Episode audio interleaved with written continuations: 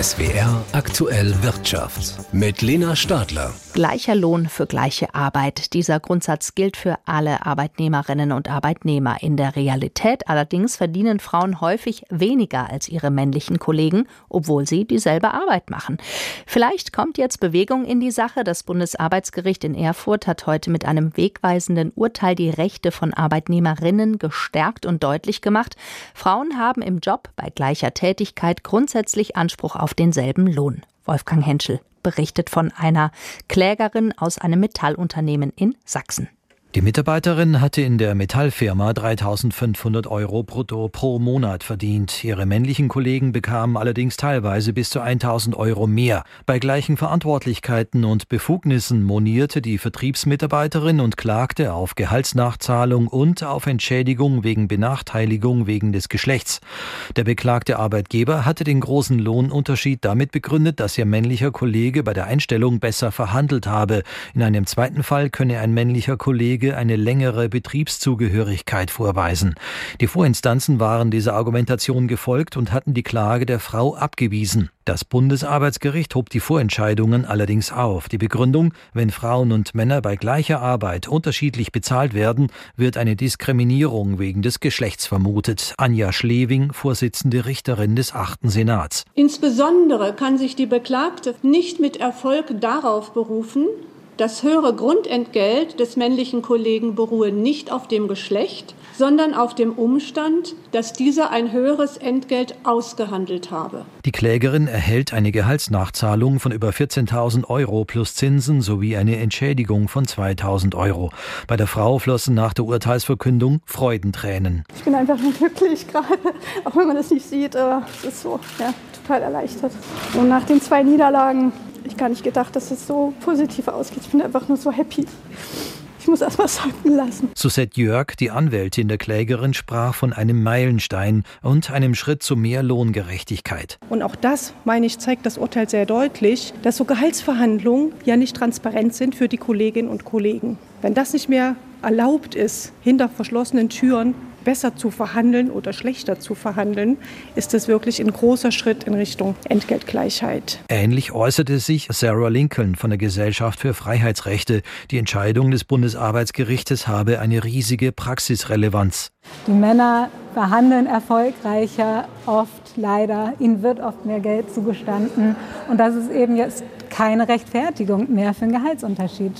Das ist toll, ich bin begeistert. Nach Ansicht von Susette Jörg gibt es aber trotz der Entscheidung des Bundesarbeitsgerichtes noch Bedarf, das sogenannte Entgelttransparenzgesetz zu korrigieren. Wo es eine gesetzliche Änderung zwingend braucht, ist beim Auskunftsanspruch. Denn die Schwierigkeiten in der Praxis besteht vor allen Dingen darin, dass die Frauen ja nicht wissen, was verdienen die männlichen Kollegen. Und diesen Auskunftsanspruch, den haben sie momentan erst ab einer Betriebsgröße von 200 Beschäftigten. Und die meisten Frauen, muss man sagen, arbeiten in kleineren Betrieben. Das Bundesarbeitsgericht hat ein wegweisendes Urteil zu Lohngleichheit bei Männern und Frauen gefällt. Ein Beitrag von Wolfgang Henschel. Vor wenigen Tagen erst haben beim Flugzeugbauer Airbus die Champagnerkorken geknallt.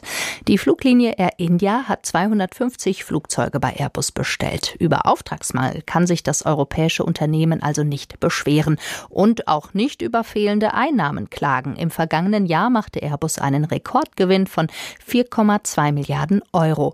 Das hat der Konzern bei der Vorlage seiner Jahresbilanz in Toulouse mitgeteilt. Aber bei allem Erfolg hakt es auch. Airbus kommt nicht hinterher. Der deutsch-französische Flugzeugbauer hat zwar volle Auftragsbücher, aber die Produktion bleibt angesichts der Probleme bei den Lieferketten schwierig. Es gilt, sich anzupassen, sagt Airbus-Chef Guillaume Faury im Exklusivinterview mit der ARD. Unsere Ziele sind jetzt realistischer, euh, bescheidener. Eigentlich wollten wir die Produktion letztes Jahr doppelt so schnell steigern, aber ich bin zuversichtlich, dass wir dieses Jahr unsere Ziele einhalten. Der Konzern verschiebt seine Produktionsziele für den erfolgreichen Mittelstreckenjet vom Typ A320 Neo nach hinten. Die Vorgabe von 75 Modellen pro Monat wird nicht wie geplant im Jahr 2025, sondern sondern erst 2026 erreicht. Insgesamt will Airbus dieses Jahr 720 Verkehrsflugzeuge ausliefern. Das ist die Zielmarke, die man sich eigentlich für letztes Jahr vorgenommen hatte. Es sind vor allem Elektronikteile, die immer noch fehlen, und Rohstoffe sind ein Problem. Dafür gibt es zwei Gründe. Die Auswirkungen der Pandemie und der russische Angriffskrieg auf die Ukraine, erklärt Fori. Euh, Bei uns geht es vor allem um die Abhängigkeit beim Rohstoff Titan. Ein großer Teil des Titans, das wir brauchen, kam vor dem Krieg aus Russland. Wir arbeiten daran, es woanders herzubeziehen. Das braucht Zeit, aber wir haben schon den Hauptteil geschafft. Bis Ende dieses Jahres oder Anfang nächsten Jahres werden wir dieses Problem komplett gelöst haben. Auch wenn wir dann eben weltweit von anderen anderen Lieferanten abhängig sind, denn wir haben in Europa sehr wenig Titan.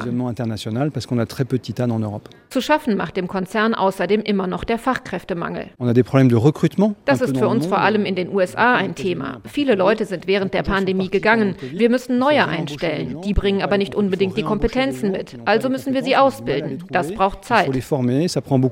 Trotz dieser Probleme steht der weltweit größte Flugzeugbauer gut da.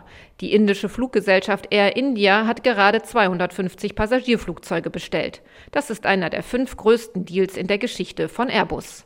Julia Burta, Toulouse.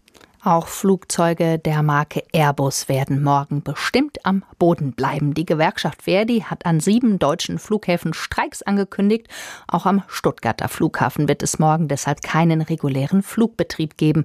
Flüge in die Erdbebenregionen in der Türkei werden anders als von der Gewerkschaft angekündigt nicht stattfinden. Das hat der Flughafen erklärt. Noch hat die Gewerkschaft Verdi Hoffnung, dass Flüge in die Türkei morgen abheben können. Man sei bereit, eine Notdienstvereinbarung abzuschließen, damit trotz Streik Passagiere und Güter von Stuttgart aus in die Krisenregion fliegen können, so die Gewerkschaft. Doch der Flughafen Stuttgart sagt klipp und klar, aus organisatorischen und rechtlichen Gründen sei dies nicht möglich. Entweder sei der Flughafen geschlossen oder geöffnet. Durch den Streik, den Verdi für morgen an sieben deutschen Flughäfen angekündigt hat, gingen auch in Stuttgart die Lichter aus, so Flughafenchef Ulrich Hoppe. Einzelne Flüge könnten deshalb nicht stattfinden. Wegen des Verdi-Warnstreiks fallen morgen alleine 162 Flüge in Stuttgart aus. Nach Gewerkschaftsangaben sollen neben Stuttgart auch Frankfurt und München sowie vier weitere Airports bestreikt werden. Christoph Geismeier, SWR Wirtschaftsredaktion. Die Narren sind los. Heute am Altweiberfasching startet der Fasching oder eben auch Karneval in die heiße Phase. Und auch die Kassen klingeln, vor allem in der Gastronomie, aber auch bei Hotels zum Beispiel. Das Institut der deutschen Wirtschaft IW ist in Köln und damit quasi im Epizentrum des Geschehens. Trotzdem habe ich heute Christian Rusche vom IW erreichen können. Er hat zusammen mit Kollegen hochgerechnet, dass während der Karnevalszeit 1,65 Milliarden Euro Umsatz erwirtschaftet werden könnten. Herr Rusche, was tragen Sie denn persönlich zum Wirtschaftsfaktor Karneval bei? Ach, das muss man natürlich so sehen, das geht über diese ganze Session seit dem 11.11. .11. bis jetzt Aschermittwoch. Und da habe ich schon einiges damit zugetragen. Also Karnevalveranstaltungen, das ein oder andere Kölsch natürlich. An mir soll es nicht gelegen haben, wenn das dann ein bisschen weniger wird. Mehr als 1,6 Milliarden Euro in Summe haben Sie errechnet. Wer verdient denn da am meisten daran? Dröseln wir das doch mal auf ein bisschen. Also die 1,65 Milliarden, das ist der Karneval im engeren Sinne. Ja, das heißt, der größte Brocken davon ist die Gastronomie, also diese Gaststätten mit ihren Veranstaltungen. Dann kommt natürlich die Hotelbranche, dann natürlich noch das Transportgewerbe und der Einzelhandel, vor allem mit Kostümen. Das sind so die vier wesentlichen Faktoren da drin. Aber die Gastronomie verdient am meisten. Genau, das ist so quasi der Anker. Ungefähr 660 Millionen oder so müssten da allein dafür auffallen und die anderen teilen sich dann den Rest auf. Wie verhält sich diese Schätzung im Vergleich zu den letzten beiden Jahren? Da war es mit dem Wirtschaftsfaktor Karneval Fasching ja eher nicht so weit her. Genau, also das Problem war ja die letzten Jahre, dass wir immer noch schätzen mussten, wie groß war der Schaden und diesmal können wir eben schätzen, wie groß ist denn das, was jetzt an Karneval umgesetzt wird. 1,65 Milliarden, das ist unsere Erwartung im Minimum. Wir hoffen natürlich auch auf 2,75 Milliarden, wenn man so alles mit drumherum rechnet. Alles, was so im Karneval drumherum ist und dann eben nicht in den großen Städten quasi stattfindet. Ist das ein Wirtschaftsfaktor mit hohem Wachstumspotenzial? Also geht da noch mehr Jahr für Jahr? Also wir haben uns das auch mal angeguckt. Also es gibt so zwei Studien, die den Karneval vor allem in Köln untersuchen. Und wenn man das dann mit der allgemeinen Preisentwicklung daneben legt, dann ist der Karneval stärker gewachsen, als eben die Preise das eben angezeigt hätten. Also tatsächlich scheint es so zu sein, dass der Karneval, Fasching oder Fastnacht wirklich ein Magnet ist, der die Leute auch anzieht. Und zum Schluss noch der Blick an die Börse. Daten aus den USA dämpfen die Stimmung. Die Inflation in den USA, sie ist hartnäckiger als gedacht. Im Januar ist die Teuerungsrate nur minimal gesunken von 6,5 Prozent im Dezember auf 6,4 Prozent zu Jahresbeginn. Das war zwar der siebte Rückgang in Folge, aber das Niveau ist immer noch zu hoch in den Augen vieler Notenbanker. Schnelle Besserung ist nicht in Sicht. Das macht ein Blick auf die jüngsten Erzeugerpreise deutlich. Erzeugerpreise, das sind die Preise, die ab Fabrik gelten, also bevor die Waren weiterverarbeitet oder gehandelt werden. Diese Erzeugerpreise gelten als ein frühes Signal für die Entwicklung der Verbraucherpreise insgesamt. Das lässt darauf schließen, dass die US-Notenbank damit fortfahren wird, die Zinsen in den USA weiter anzuheben, um die Inflation in den Griff zu bekommen. Schon jetzt bekommen einige Wirtschaftsbereiche die Folgen der höheren Zinsen deutlich zu spüren, beispielsweise der Immobiliensektor.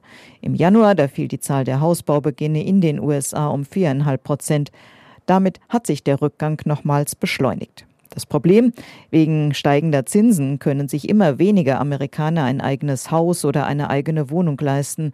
Die Finanzierung der Immobilie wird zum Problem.